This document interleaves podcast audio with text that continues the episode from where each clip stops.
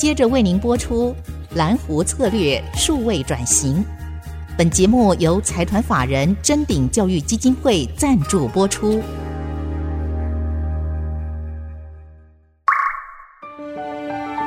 蓝湖策略数位转型，让主持人简真富与您提升决策品质与产业升级，掌握先机。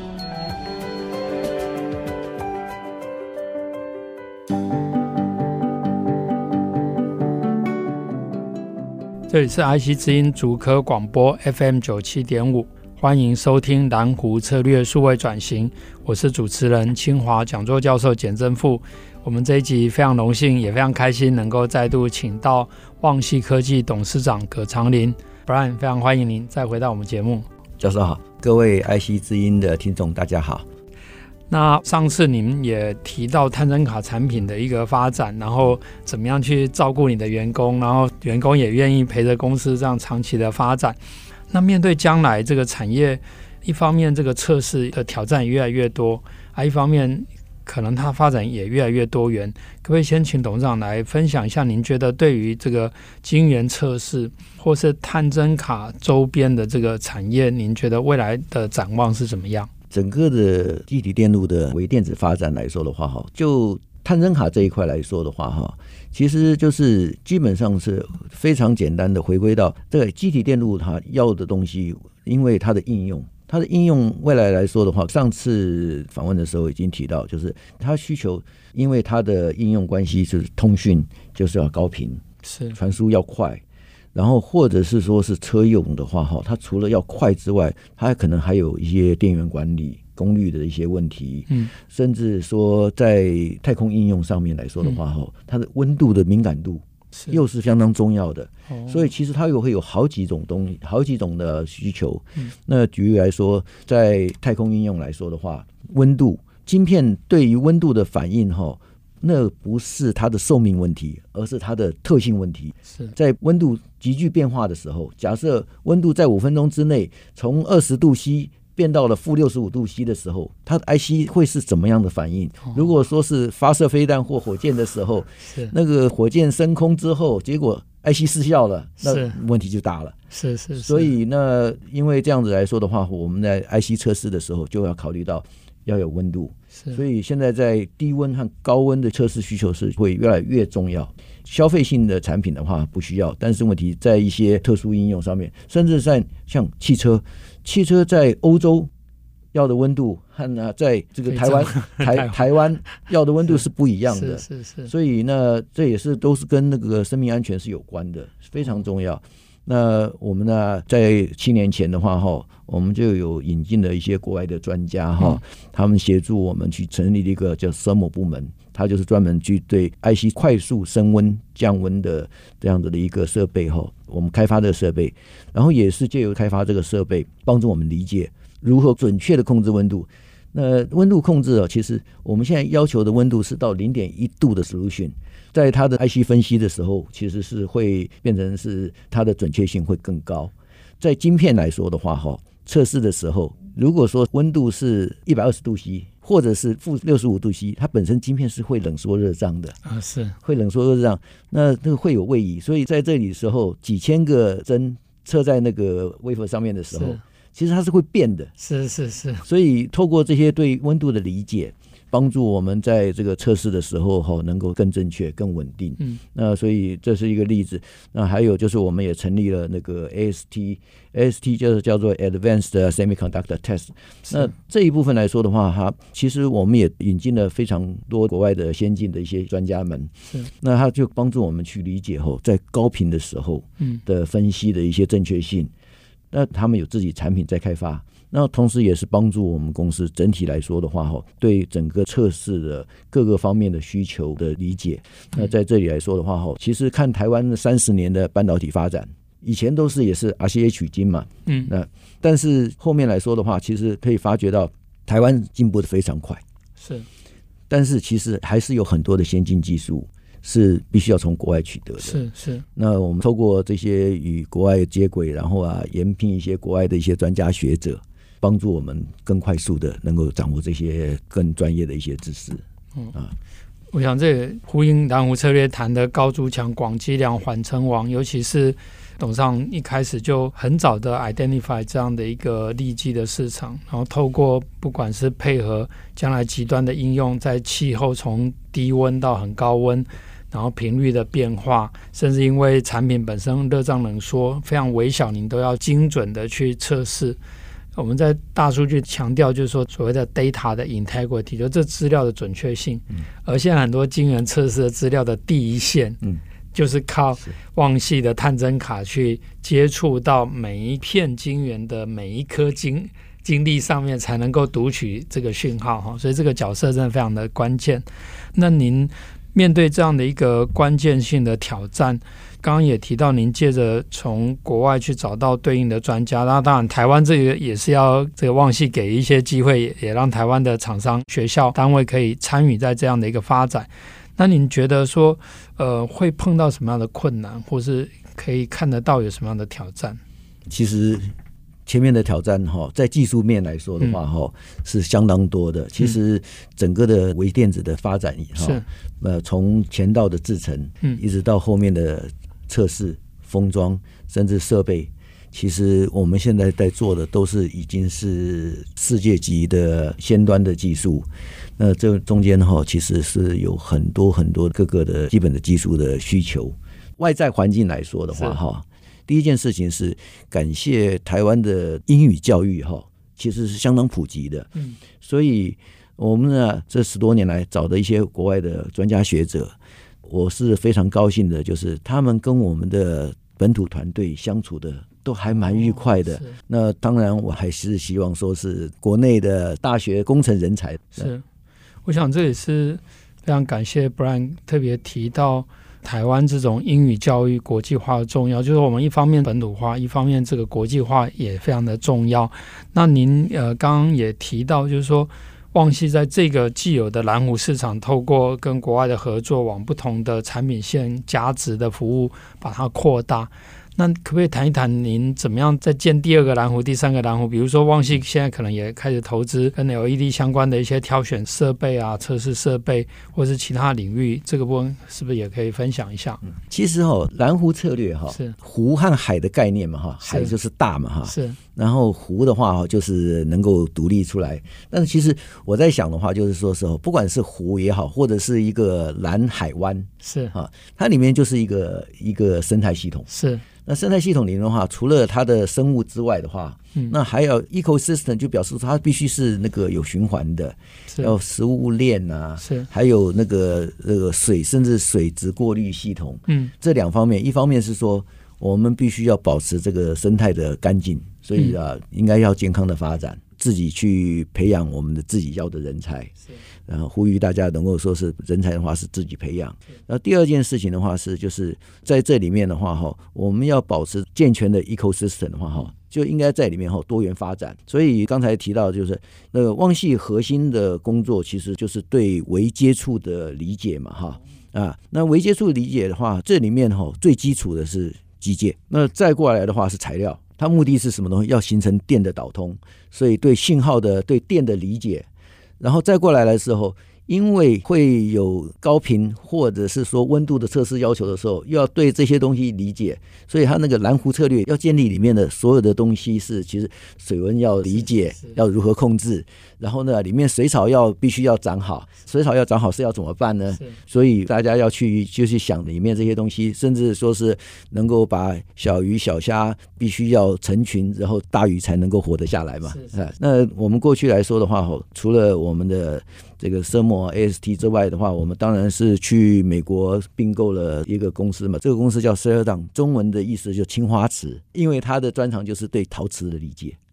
它是它因为要 handle 高频和高压的这些需求，所以它的基本的工作是对陶瓷的理解。陶瓷是这种非常重要的材料。对，然后那另外刚才您有提到，就是对 LED 那一块，其实就是台湾的过去发展来说的话，我刚才一直在讲说，不光是基体电路啊，其实就是整个的微电子。嗯，那微电子包括了基体电路，包括了面板。包括了 LED，所以其实是非常多元化，甚至还有各种的那个一些像那个 fiber optic，然后还有一些 sensor 啊这些东西这些东西，所以啊是相当广泛。那那一块来说的话，其实我们也是大概十多年前的时候就已经投入这样的一个市场。然后这个发展，其实我们有跟着国内各个的先进的厂商都有在配合，然后希望能够争取到他们的这个一些合作机会。但是就是这一点来说的话，哈，尤其是在 LED 这一块，哈，它其实是最最重要出海口终端的出海口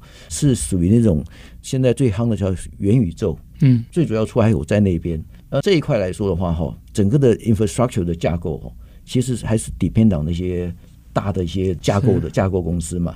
所以这些年的话，我们也就是除了在美国并购这个 Celodown 之外，我们也投资 MPI 的美国分公司，然后也是聘请了十多位的国外的一些专家，还有是市场专家，然后希望能够跟这些公司能够配合，因为这些架构公司他们有权利去定架构。定规格，嗯，那我们就要跟着他走，是，然后我们能够在早期的话就能够介入这些东西，理解这些东西，做好准备。而且，蓝湖策略，因为谈到这种缓称王的概念，就是说，我不一定要称王嘛，我当那个国外的 King 旁边的最好的供应商啊。我想刚在这一段的节目里面，非常感谢 Brian 跟我们做了很多的分享。那我们先进一段广告，稍后再回来。蓝湖策略数位转型。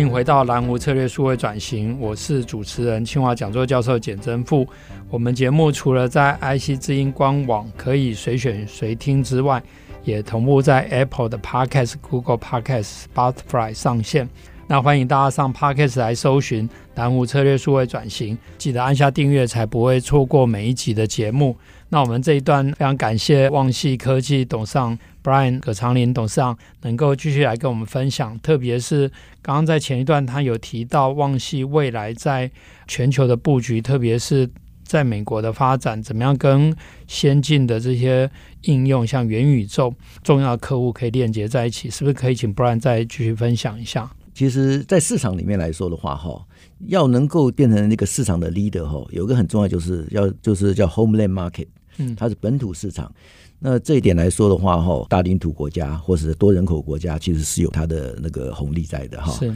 那所以这一点的话，就还是要认清这件事情。所以美国那里的话，是我们绝对是要重视的市场，甚至欧洲这里。那中国那里来说的话，哈，其实也是一块，我们都是应该要均衡的去看这些东西。是，嗯您刚才讲的是啊，叫高筑墙啊广积粮，然后还缓城王。高筑墙的话，哈，我们要尽力做。然后广积粮，其实旺系其实也是做的还可以努力啊。虽然粮草已经不少了，但是。但是在缓称王这一块来说的话，我想还是我说明一下，就是第一件事情的话，哈，探针卡这个产业哈不应该称王，嗯。我们其实是一个服务性的产业，是。我们是追随这些就是这个架构性的公司，或者是说是举来在基地电路来说，Design House，嗯，也依附在他们的发展之中，是。那所以我们是服务他们，嗯，所以来说的话哈，我们基本上是心态就是永远不可能说称王，是。那我们的希望说是后必须是在这个产业里面，我们提供我们的附加价值给他们，他们能够发展的好。然后他们在市场的这个占有率提高的时候，就是我们发展的机会嘛。是前面提到的就是说，探针卡产业是 IC 整个生态系统里面的必然要的一个环节。是，就是如何能够跟架构公司这种 infrastructure 的公司合作，是，然后共同把整个的市场建立起来。是我们一般在谈生态系统的时候，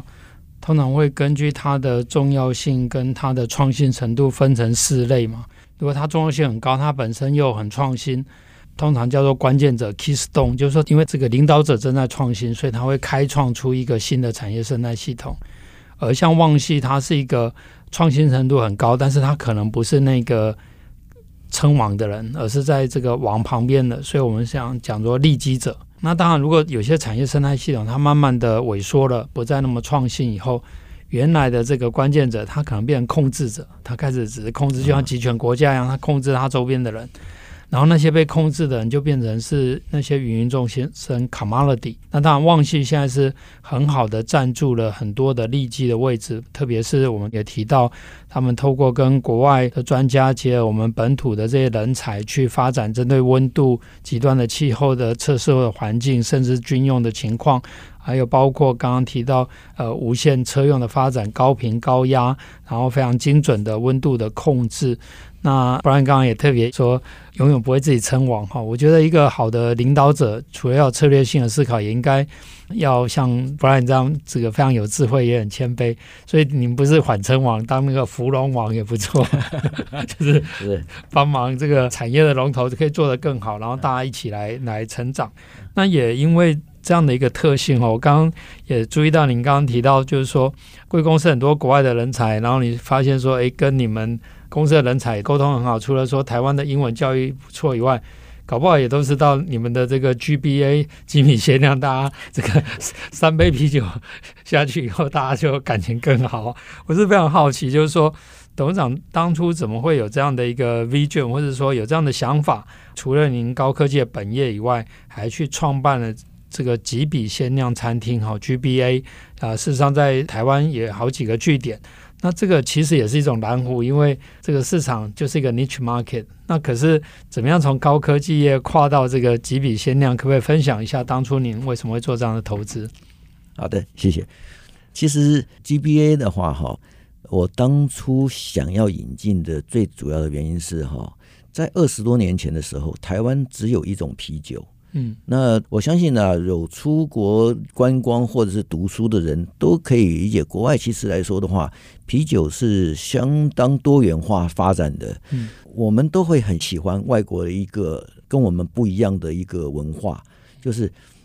我们很多人与人的交往哈，尤其是在公事上面来说哈，我们开会都是在办公室开。是。那外国人来说的话，他们尤其是这个各个国外的大学哈，他们的研究生跟教授啊，都是下午四点钟以后啊，就不待在实验室，然后就会出去。他们可以啊，一杯啤酒喝三个小时。是是是。但是这个一杯的啤酒的话哈，那也没办法喝醉。但是喝完之后，他们就会觉得，哎，心情就比较开心。然后就因为这样子三个小时慢慢的谈，激发很多的想法。所以很多的创意就会出现。是，那我们都很喜欢这样的环境。所以我那时候就想说，时候如何能够把这样子的一个文化，能够在台湾能够尽量能够把它推广出来。是，所以我那时候就是说，第一件事情要去学他做酿啤酒。第二个是，是我所有的吉比餐厅的话，哈，我们的要求的那个服务，哈，就是环境都必须是要很优质的，必须里面是宽敞的，还有就是尽量能够有户外的。座位是让大家感受到，说是其实像像欧洲、像美国那样子户外那种好的感觉。那所以我就希望说，事后透过引进这个产品，能够大家除了工作之外，还可以在工作和娱乐之间做平衡。要我我非常认同，我以前在国外念书就有这个感觉，然后我也去过英国剑桥大学访问，他们英国人就是这样，就一个啤酒可以喝几个小时。但我觉得台湾我们有时候常常喝茶聊天，那喝茶就是越喝越清清醒，喝啤酒就是诶，你喝到一段时间以后，你开始微醺，哇，这时候创意啊，然后大家的这个人的隔阂都变少了。我也觉得像以前我三十年前在清华念大学的时候，那时候很多社团活动，不管清华交大的学生，大家就在清华夜市，有很多是可以在里面什么吃烧酒鸡啊、喝啤酒啊、火锅店，就为我们现在夜市。都是很小的店面，反而学生没有这样的一个交融在一起，然后喝一点酒，然后微醺的情况下聊天哦。所以希望这个 Brian 也可以考虑来我们这个清华夜市或是交大附近来设个这样的一个环境，让年轻的学生有机会做交流。好，但是我们也要提醒听众朋友，未成年请勿喝酒，而且喝酒不开车。那我们今天的节目可能就进行到这边。那我们今天再次感谢 Brian 再度到我们的节目，谢谢 Brian。我们下周同一时间再会。本节目由财团法人臻鼎教育基金会赞助播出，启动数位领航。臻鼎教育基金会与您一起终身学习。